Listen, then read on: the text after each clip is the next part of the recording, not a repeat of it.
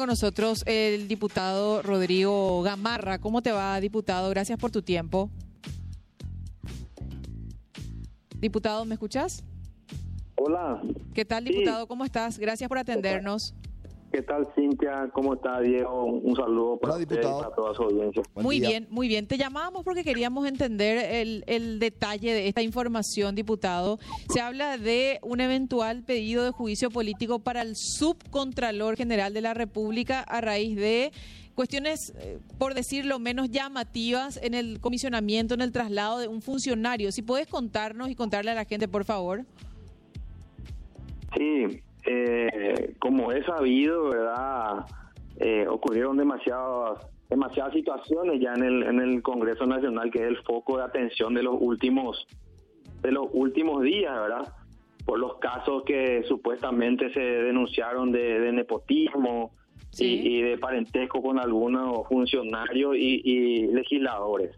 A raíz de eso, eh, eh, también con como se empezaron a revisar todo todo tipo de situaciones, salta este caso que sí realmente constituye un, un- una falta grave, ¿verdad?, al Código de Ética de, de la Contraloría General de la República, que es el caso del señor Torales, que casualmente ahora es presidente del partido Encuentro Nacional, ¿verdad?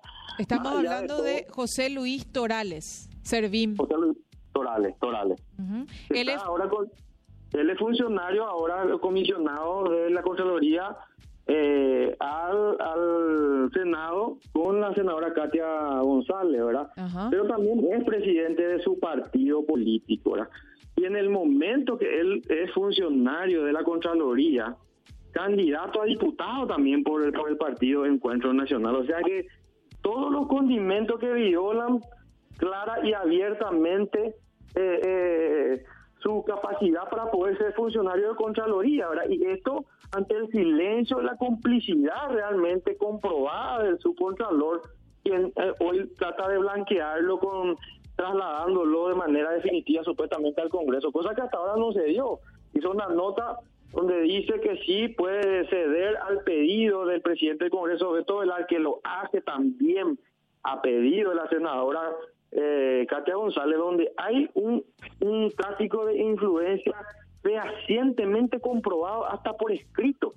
Esto no es solamente ni siquiera que afecta al funcionario en cuestión, sino que al subcontralor por la situación, a la senadora en un caso de, de tráfico de influencia comprobado que también amerita hasta inclusive pérdida de investidura. Pero eh, pareciera ser que todo el mundo o, lo- o los medios que iniciaron esta cacería o persecución, vamos a decir, aquellos actores políticos que no son afines a su línea editorial o a la militancia que ellos pregonan, eh, parecía ser que esto es lo menos importante y en realidad esto es lo más importante.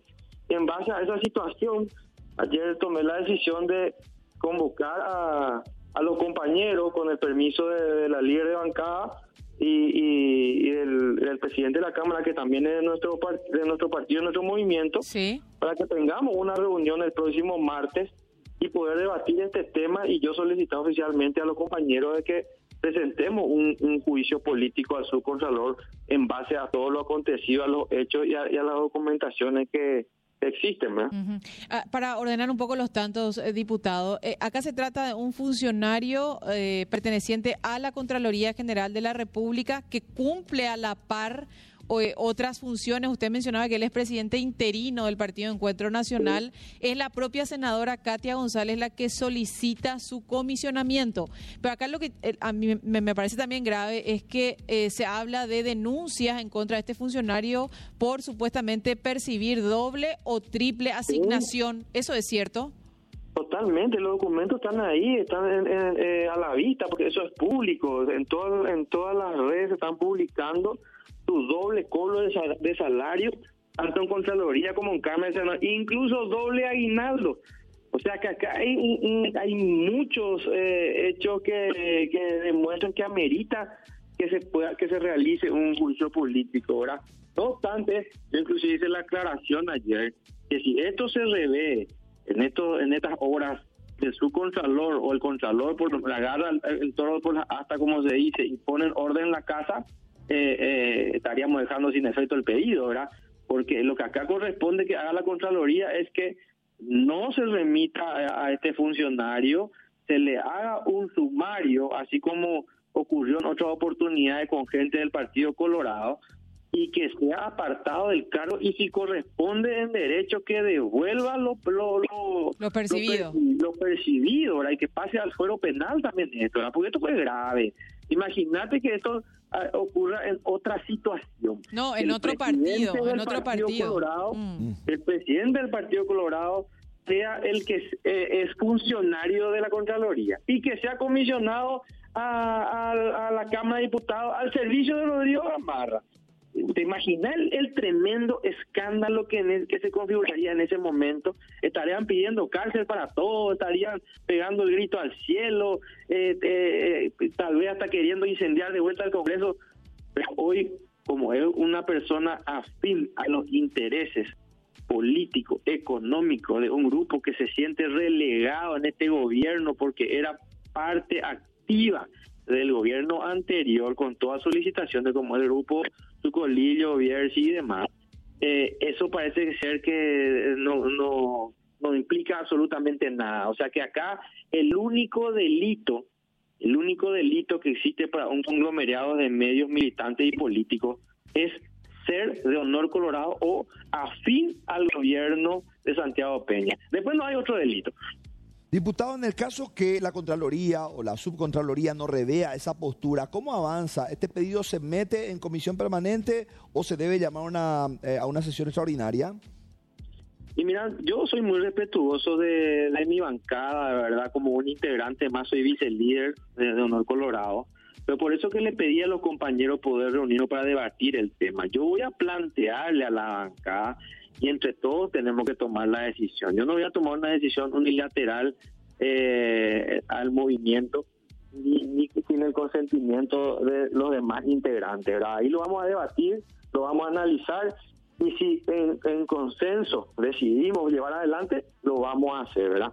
Porque nosotros generalmente eh, es lo que hacemos con, con todos los tratamientos que hay en la Cámara, ¿verdad? Nos juntamos, lo analizamos, damos nuestras posiciones, nuestras ideas y hasta si es necesario lo votamos, ¿verdad? Entonces, acaba, eh, por eso yo fui muy claro, para no ser irresponsable, en decir que lo que voy a hacer es plantear en el seno de la bancada y a, partir de ahí que salga lo más conveniente, ¿verdad? Eh, diputado, el, pedido de comisionamiento lo hace, entiendo, vía nota la senadora Katia González en octubre pasado. ¿Esto pasa por, el, por la presidencia del Congreso y qué respuesta tuvo? Tuvo que haber pasado, tuvo que haber pasado porque cuando uno hace el, pedido de comisionamiento a cualquier otra institución, sí.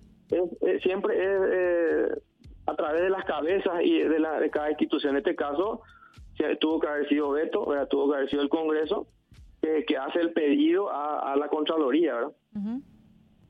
¿Y, y, se sabe si es que tuvo andamiaje, digo, favorable o, es algo que todavía no está definido? Sí, el 17 de, enero eh, justamente responde el subcontralor hay una nota que está corriendo también en, en de eso en algunos medios, si vieron, sí. donde donde le contesta el, subcontralor, el que contesta la nota. Augusto Paiva. Augusto Paiva, y dice que no puede trasladar al funcionario con, eh, con su línea presupuestaria. Sí. ¿verdad? Que no tienen problema en trasladarlo, pero sin su línea presupuestaria. Y después de eso hay otra nota, creo que donde ya el funcionario es, es, trasladado sin la línea, ¿verdad? Eh, él hoy sigue percibiendo salario de la Contraloría. ¿Por qué? Porque eso tiene que aprobar el Ministerio de Economía. Sí hasta que eso no, no salga el, traslado en el ministerio, el, rubro y la plata se sigue cobrando allá. O sea, él sigue en flagrante eh, eh, delito y, sigue cometiendo la violación al código de ética de la Contraloría. ¿verdad? Acá sigue cometiéndose una serie de faltas y además de todo eso, por más que se blanquee de esa manera, ya, ya se faltó a, a, ese compromiso con esa institución, ya se cometió la, la desfachatez, ¿verdad? Y la caradurez y también eh, la falta al código de ética en el, en el caso del funcionario. Y tiene que ser penado. No puede ser que porque no es porque no es colorado o porque no es afín a honor colorado se puedan cometer todas que las atrocidades que ellos quieran. Este le partido falta- político le falta el delito principal, que se- ser que colorado. partido de Malestín viene cometiendo violaciones y abusos Sí. sin que nadie levante la voz. ¿Por qué? Porque te va a contratar patoteros pagados para ir a escrachar en el Congreso con antecedentes, porque van a usar eh, un conglomerado de medios para calumniarte o para difamarte o para, o para escracharte. Entonces, de esa manera ellos están operando. Fíjate que cuando, cuando saltó el caso de los invasores VIP, ¿quién fue el primero que estaba ahí? El presidente del PEM, el Sí. expresidente, ¿verdad? Sí. Entonces, eh, es momento de, de también de poner las cosas en orden y, y contar realmente Ujú. la verdad a la gente, a la ciudadanía, nosotros que sí somos el representante del pueblo porque fuimos electos por voto popular. Diputado, dijiste que hasta doble aguinaldo llegó a cobrar. ¿Eso se tiene documentado? ¿Está, está que...? Está que- que- documentado. Sí. Está documentado, sí. Y, y esto viene desde agosto que viene cobrando esta doble remuneración, diputado. Yo eh, creo que viene desde agosto, desde agosto porque en ese momento él cuando Katia le lleva a su oficina. O sea, él, él eso, cobraba salario del- de la Contraloría y de la Cámara de Senadores. Así es. Gravísimo realmente. Gracias, diputado, por tu tiempo. Muy amable. A ustedes. Hasta luego, señor. El diputado colorado Rodrigo Gamarra sobre